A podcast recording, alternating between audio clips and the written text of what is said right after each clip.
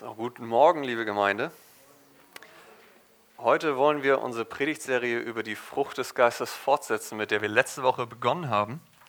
Und bevor wir gleich den Predigttext aus Galater 5, 22 bis 23 lesen, möchte ich euch heute ausnahmsweise nochmal zwei Bücher ans Herz legen. Ähm, das möchte ich aus dem Grund tun, da das Thema Freude so umfangreich ist, dass ich es kaum in dieser kurzen Zeit behandeln kann. Und ähm, Falls euch nach der Predigt also Fragen in eurem Herzen beschäftigen sollten, würde ich euch neben dem Gespräch mit euren Pastoren natürlich folgende zwei Bücher von John Piper auch empfehlen. Das ist einmal das Buch von der Pflicht zur Freude und das Buch Wenn die Freude nicht mehr da ist. Also das nur als zwei kleine Buchtipps, die euch bei der Vertiefung dieser Predigt helfen können, wenn ihr danach noch mehr dazu hören wollt. Nun lasst uns aber zusammen aufstehen und den Predigtext lesen. Galater 5, Vers 22 bis 23. Die Frucht des Geistes aber ist Liebe, Freude, Friede, Geduld, Freundlichkeit, Güte, Treue, Sanftmut, Selbstbeherrschung. Gegen all das ist das Gesetz nicht. Amen. Nehmt gerne Platz.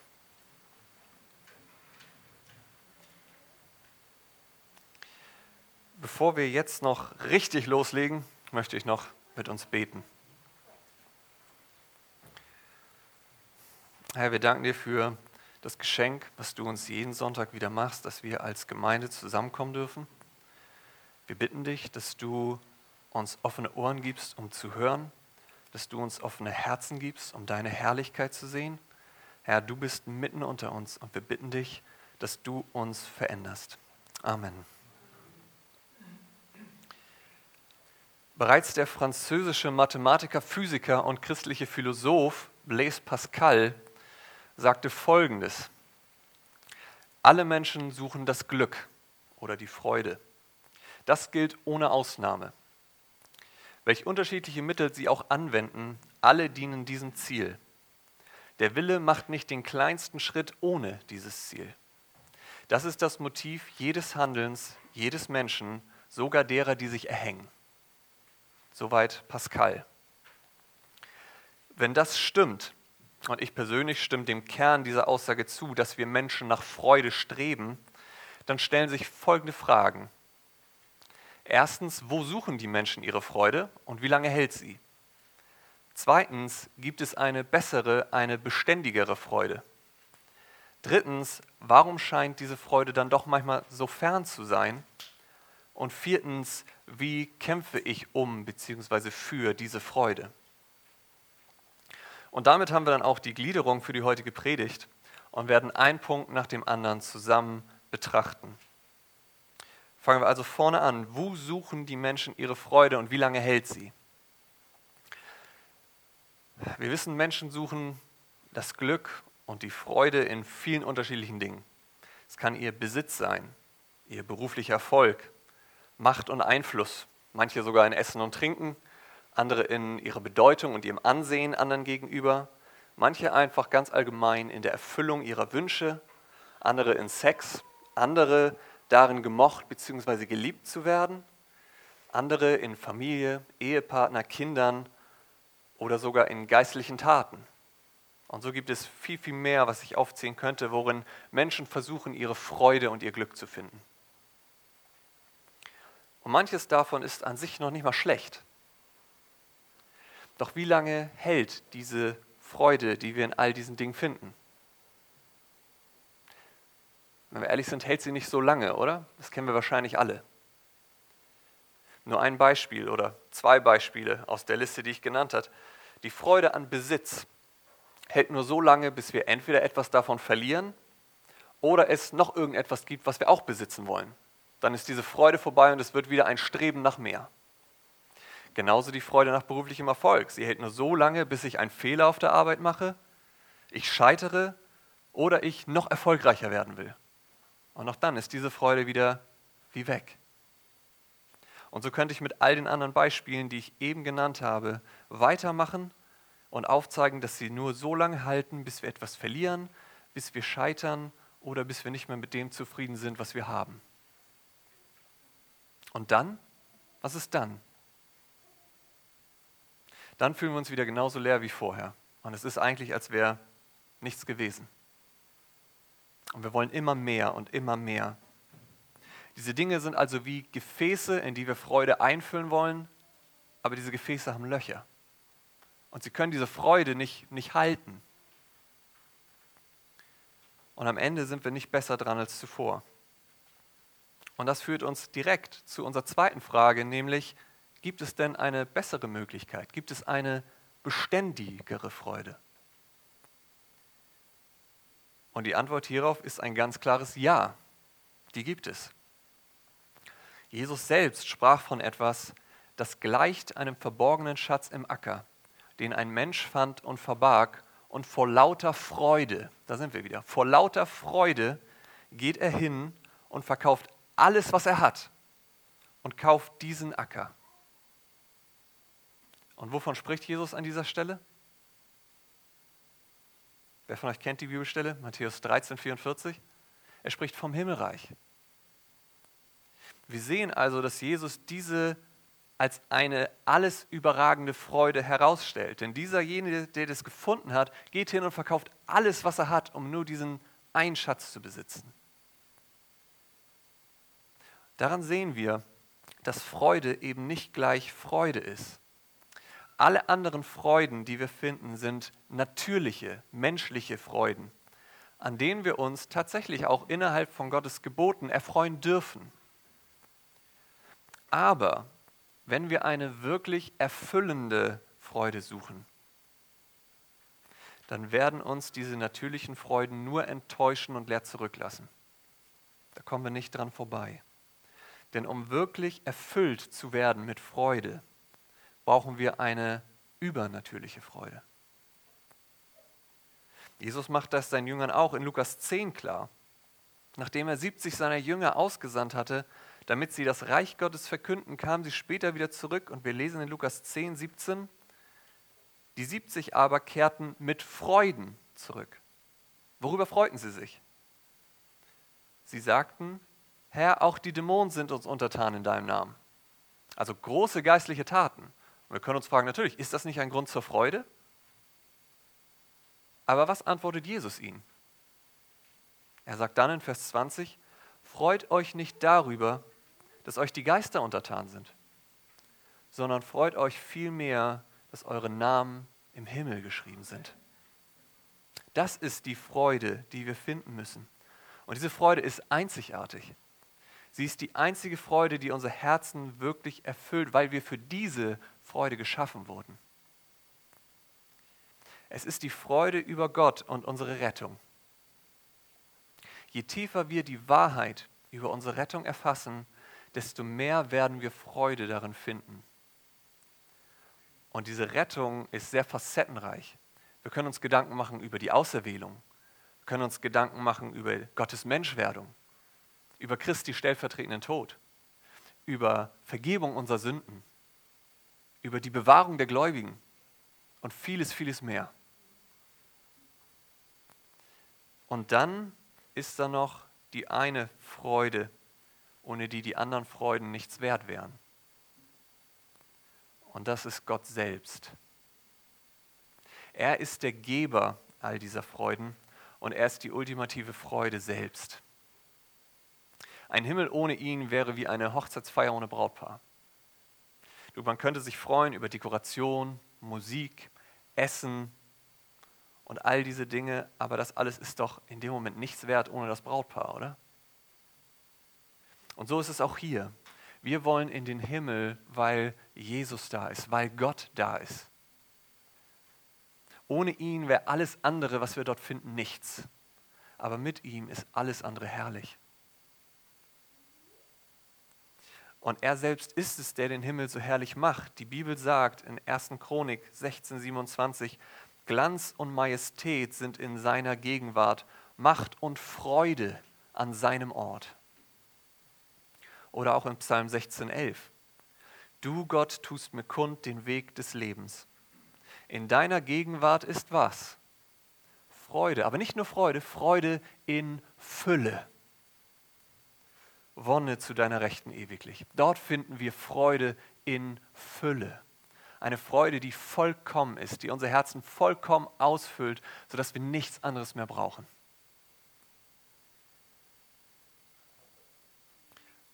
Und so könnten wir an dieser Stelle einen Bibelvers nach dem anderen aufzählen, der uns zeigt, dass bei Gott und in Gott selbst erfüllende Freude ist.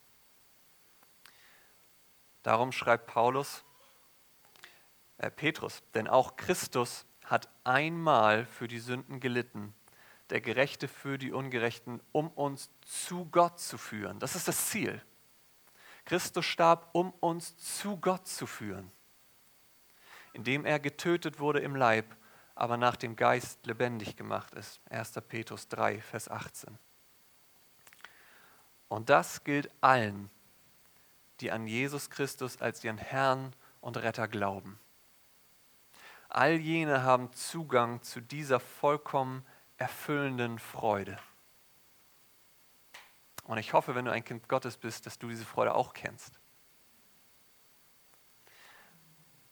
Und diese Wahrheit erklärt gleichzeitig auch, warum wir hier in Galater lesen, dass es eine Frucht des Geistes ist. Denn ohne den Heiligen Geist könnten wir all das gar nicht sehen und verstehen. Was schreibt Paulus denn den Korinthern? Er schreibt, wir aber haben nicht den Geist der Welt empfangen, sondern den Geist aus Gott, damit wir erkennen, was uns von Gott geschenkt ist. Und nur zwei Verse später, der natürliche Mensch aber versteht nicht, was vom Geist Gottes ist. Denn es ist für ihn eine Torheit und er kann es nicht erkennen, weil es geistlich beurteilt werden muss. Ich meine, sehen wir das? Wir brauchen den Geist Gottes, damit wir diese Freude erkennen und auch erfahren können. Und darum ist es eine Frucht des Geistes, die der Heilige Geist allein in uns wirken kann. Weil wir nur durch ihn Gott erkennen, wer Gott ist und gleichzeitig, was er für uns getan hat, wie wunderbar die Rettung ist, die er uns schenkt. Und diese Freude ist vollkommen beständig, weil Gott und diese Wahrheit beständig ist. Gott und seine Rettung ändern sich nicht und daher ist auch diese Freude unabhängig von unseren Umständen oder unseren Gefühlen. Das sehen wir auch im Leben der Nachfolger Jesu. Denn wie reagierten Paulus und Silas, als sie geschlagen worden waren und in einer schmerzhaften Position im Gefängnis saßen? Was taten sie? Haben sie sich beschwert und gesagt, Herr, was tust du mit uns? Sie beteten und sangen Loblieder zur Ehre Gottes. Und das ganze Gefängnis hörte ihnen zu. Und in dem Brief an die Hebräer lesen wir, dass der Autor ihnen schreibt, ihr habt den Raub eurer Güter mit Freuden erduldet, weil ihr wisst, dass ihr einen besseren und bleibenden Besitz im Himmel habt. Hebräer 10, Vers 34. In beiden Fällen hätten Wut, Frustration, Freudlosigkeit und Enttäuschung vorhanden sein können. Aber sie waren voller Freude und Dankbarkeit. Und weil diese tiefe innere Freude sogar in Zeiten schweren Leidens und Schmerzens beständig ist und eben nicht von unseren Umständen und Gefühlen abhängig ist, wie alle anderen Freuden, kann Paulus den Philippern auch schreiben, freut euch im Herrn wann? Alle Zeit. Abermals sage ich, freut euch. Dabei ist der Zusatz, freut euch im Herrn von entscheidender Bedeutung. Denn da liegt die Freude, die wir alle Zeit haben können. Sie ist nur im Herrn zu finden. Doch wenn das stimmt und es euch so geht wie mir immer wieder, dann stellt sich automatisch die Frage für uns, warum scheint diese Freude dann manchmal doch irgendwie so weit weg zu sein? Wenn diese Freude so beständig ist und sie immer da ist, warum ist das bei mir dann manchmal nicht so? Und das ist die dritte Frage, die wir uns stellen. Warum scheint diese Freude manchmal doch so fern? Und hier möchte ich fünf mögliche Gründe nennen, wie es dazu kommen kann. Grund Nummer eins, weil wir Sünde in unserem Leben dulden. Jede Sünde entfernt uns ein Stück weit von Gott und verschleiert unseren Blick auf die Herrlichkeit Gottes. Darum dulde auch du keine auch noch so kleine Sünde in deinem Leben. Glaube der Lüge nicht, dass diese Sünde, die dir vielleicht Freude verspricht auf den ersten Blick, dir diese Freude auch wirklich schenken kann. Sondern glaube vielmehr Gott und sei seinem Wort gehorsam, der sagt, nein, nein, die Freude findest du nur in mir. Dass David das Prinzip verstanden hat, das lesen wir auch in Psalm 51, 14. Nachdem er Ehebruch begangen hat, bittet er Gott um was? Er schreibt, schenke mir neu, Gott, die Freude an deinem Heil und stärke mich mit einem willigen Geist. Und wenn du Gott so vertraust, wenn du ihm vertraust, ja Herr, ich glaube, dass was du sagst wahr ist, wenn du sagst, ich finde Freude nur in dir und dem Gehorsam deinem Wort gegenüber, dann will ich diese Sünde nicht tun. Wenn du Gott so vertraust, dann wirst du das erleben, was auch Augustinus einst sagte. Der schrieb, wie süß war es auf einmal für mich, die fruchtlosen Freuden los zu sein, die ich früher zu verlieren fürchtete. Du hast sie mir ausgetrieben, der du die wahre, souveräne Freude bist. Du triebst sie mir aus und nahmst ihre Stelle ein, der du süßer als alles Vergnügen bist. Grund Nummer zwei was uns auch die Freude nehmen kann, ist, dass wir vielleicht unterbewusst noch versuchen, doch aus Werken Rettung zu finden. Denn wenn wir immer noch durch unsere eigenen Taten Rettung finden wollen, drückt uns das Gesetz mit seinen Anforderungen nieder und wir verzweifeln. Das ist ja auch, worum es Paulus im Galaterbrief geht. es kommen falsche Lehrer in diese Gemeinde und sie sagen den Galatern, sie müssen zusätzlich zu ihrem Glauben sich auch noch beschneiden lassen, also Werke des Gesetzes tun. Sie sagen, Christus allein reicht nicht aus.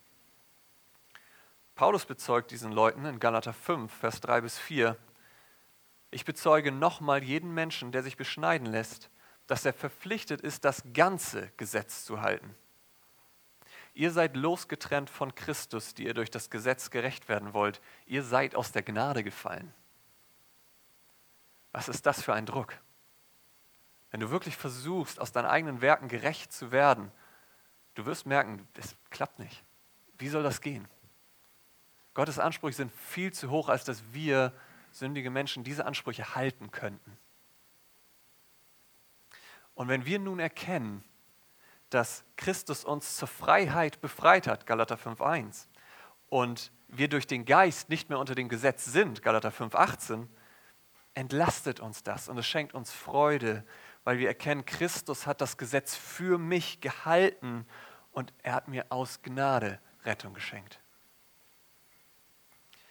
Und darum halten wir die Gebote, wie wir schon letzte Woche vom Falk gehört haben, nicht mehr unter dem Druck gerettet werden zu wollen, sondern wir halten die Gebote aus Dankbarkeit und Liebe, weil Gott uns bereits gerettet hat.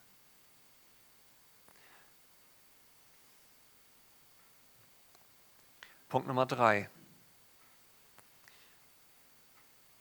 Weil wir in einer gefallenen Welt leben und uns Trauer übermannt. Wir leben in einer gefallenen Welt, in der es Krankheit, Leiden und Tod gibt.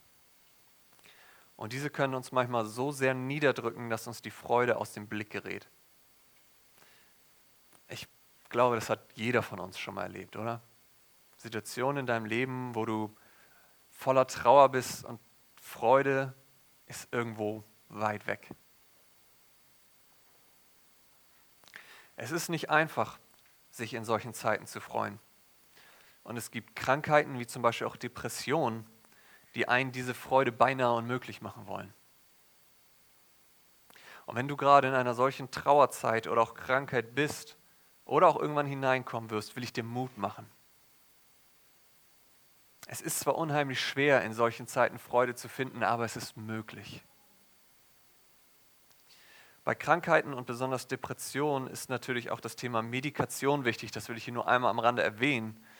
Also wenn du mit Krankheit und auch Depressionen zu kämpfen hast, dann geh ruhig erstmal zum Arzt, lass dich auf körperliche Ursachen untersuchen und dir, wenn notwendig, auch Medikamente geben. Aber wir wollen uns hier jetzt mit dem geistlichen Aspekt beschäftigen. Ja, in mancher Krankheit, in Leiden und im Sterben kann uns die Freude so fern erscheinen. Aber wir dürfen unseren Fokus nicht auf unser Leid konzentrieren, sondern wir müssen auf Gott schauen. In dieser Zeit dürfen wir wissen, dass Gott vertrauenswürdig und dass Gott gut ist. Lass dir in dieser Zeit nicht die Gedanken in den Kopf kommen, Gott wäre nicht mehr gut.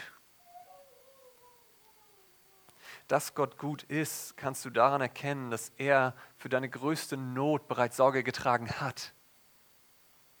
Der größte Feind, die Sünde, ist ein für alle Mal besiegt und du darfst aufgrund dessen, was Christus für dich getan hat, eines Tages an dem Ort sein, wo Freude die Fülle ist, in Gottes Gegenwart. Und nicht nur das, schau auch, was Gott selbst über das Leid in seinem Wort sagt. Denn nicht nur dürfen wir uns trotz unseres Leidens freuen, sondern das Leiden wird im Endeffekt sogar unsere Freude steigern. Wusstest du das? Paulus schreibt an die Korinther in 2. Korinther 4,17, denn unsere Bedrängnis, die schnell vorübergehend und leicht ist, verschafft uns, mit anderen Worten, sie erwirbt uns eine ewige und über alle Maßen gewichtige Herrlichkeit. Und Paulus will hier nicht das Leiden kleinreden. Er will nicht sagen, dein Leiden ist nicht so schlimm, das ist ganz leicht, mach dir mal da keinen Kopf, stell dich nicht so an. Sondern was er tut, ist, er zeigt den Kontrast auf. Er sagt, verglichen mit der über alle Maßen gewichtigen Herrlichkeit, die Gott dir geben wird und die diese Leiden für dich erwerben, erscheinen die Leiden selbst leicht. Wie groß muss also diese Herrlichkeit sein, wenn uns unsere Leiden schon manchmal so schwer erscheinen. Was für eine Herrlichkeit muss das sein, an der wir eines Tages Anteil haben dürfen. All das bedeutet allerdings nicht, dass wir nicht auch trauern dürfen. Also versteht mich da nicht falsch. Jesus selbst weinte, als Lazarus gestorben war. Und Paulus nennt die Diener Gottes die Traurigen, die aber doch alle Zeit fröhlich sind. Wir dürfen also trauern, aber gerade in unserer Trauer kann die Treue und die Güte Gottes uns Hoffnung und Freude schenken. Darum versuche dich nicht auf deine Leiden zu fokussieren, so schwer das manchmal auch sein mag, sondern schaue auf Jesus, der dir eine beständige, eine ewige Freude erworben hat. Und selbst wenn es Zeiten gibt, in denen dir das nicht so gut gelingt, darfst du wissen, dass Gott das versteht. Denn, und das ist Grund Nummer vier, weil diese Freude auch ein Wachstumsprozess ist. Auch darüber haben wir letzten Sonntag gehört. Freude ist, wie unser Text sagt, eine Frucht. Steht im Kontrast zu den Werken des Fleisches, von denen wir vorher lesen, sind die Dinge, die in Galater 5,22 stehen, eine Frucht. Die Werke tust du einfach. Die Frucht muss wachsen, sie muss gedeihen. Und ja, das dauert manchmal seine Zeit. Das soll keine Ausrede sein, aber es darf uns ein Trost sein, wenn auch wir manchmal in solchen Zeiten es nicht schaffen, unseren Blick sofort auf die Freude zu richten, die wir eigentlich haben sollten. Und dieser Trost gilt auch für unseren fünften und letzten Aspekt, warum wir manchmal oder uns diese Freude manchmal so fern erscheint, weil es einen Kampf in unseren Naturen gibt und die Gemeinschaft mit Gott vernachlässigt wird. Wir haben alle noch die alte Natur, den alten Menschen in uns. Und Paulus schreibt ja auch in Galater 5, Vers 17, unmittelbar vor unserem Text, denn das Fleisch gelüstet gegen den Geist und der Geist gegen das Fleisch und diese widerstreben einander, sodass ihr nicht das tut, was ihr wollt. Unser Fleisch, diese alte Natur, arbeitet auch gegen meine Freude und gegen deine Freude und will, dass wir immer nur auf uns schauen und die Gründe sehen, warum wir nicht Freude empfinden sollen oder führt uns dazu, dass wir uns mehr an den Gaben als an dem Geber erfreuen, unsere Hoffnung mehr da reinsetzen und wir nur wenig bis keine Gemeinschaft mehr mit Gott pflegen.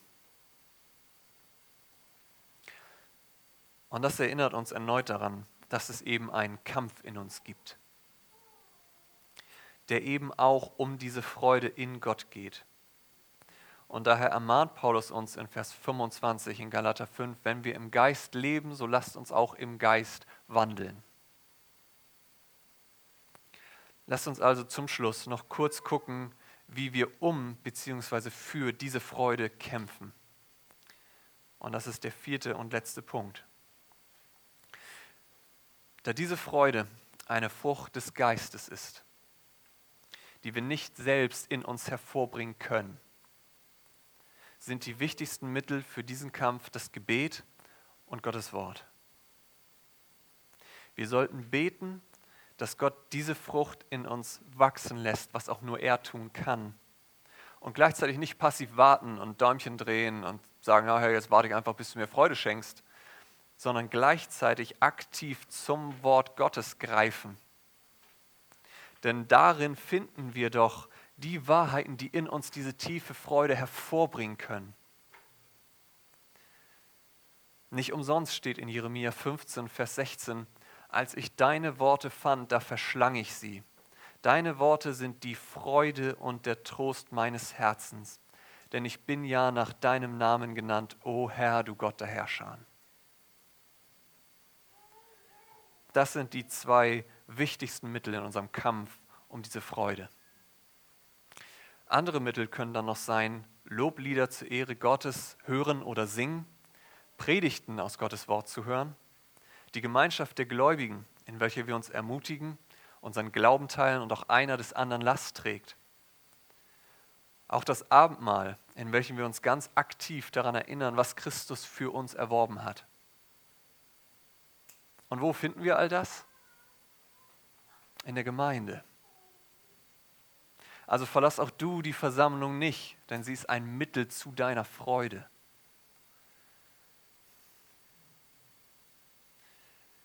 Und ja, manche dieser Mittel mögen uns manchmal nicht als solche erscheinen. Denn wenn wir diese Dinge tun und Gott gehorsam sind, stellt sich nicht sofort automatisch diese Freude ein. Aber wir dürfen und müssen Gott vertrauen dass diese tiefe und erfüllende Freude allein in ihm zu finden ist und er sie uns aus seiner Gnade schenken wird, wenn wir nur ihm vertrauen und die uns gegebenen Mittel zur Hilfe nehmen. Denn je mehr wir die Herrlichkeit des Wesens Gottes, die Herrlichkeit Christi, die Herrlichkeit unserer Errettung und die Herrlichkeit unserer ewigen Hoffnung erkennen, desto mehr wird die Frucht des Geistes in uns wachsen.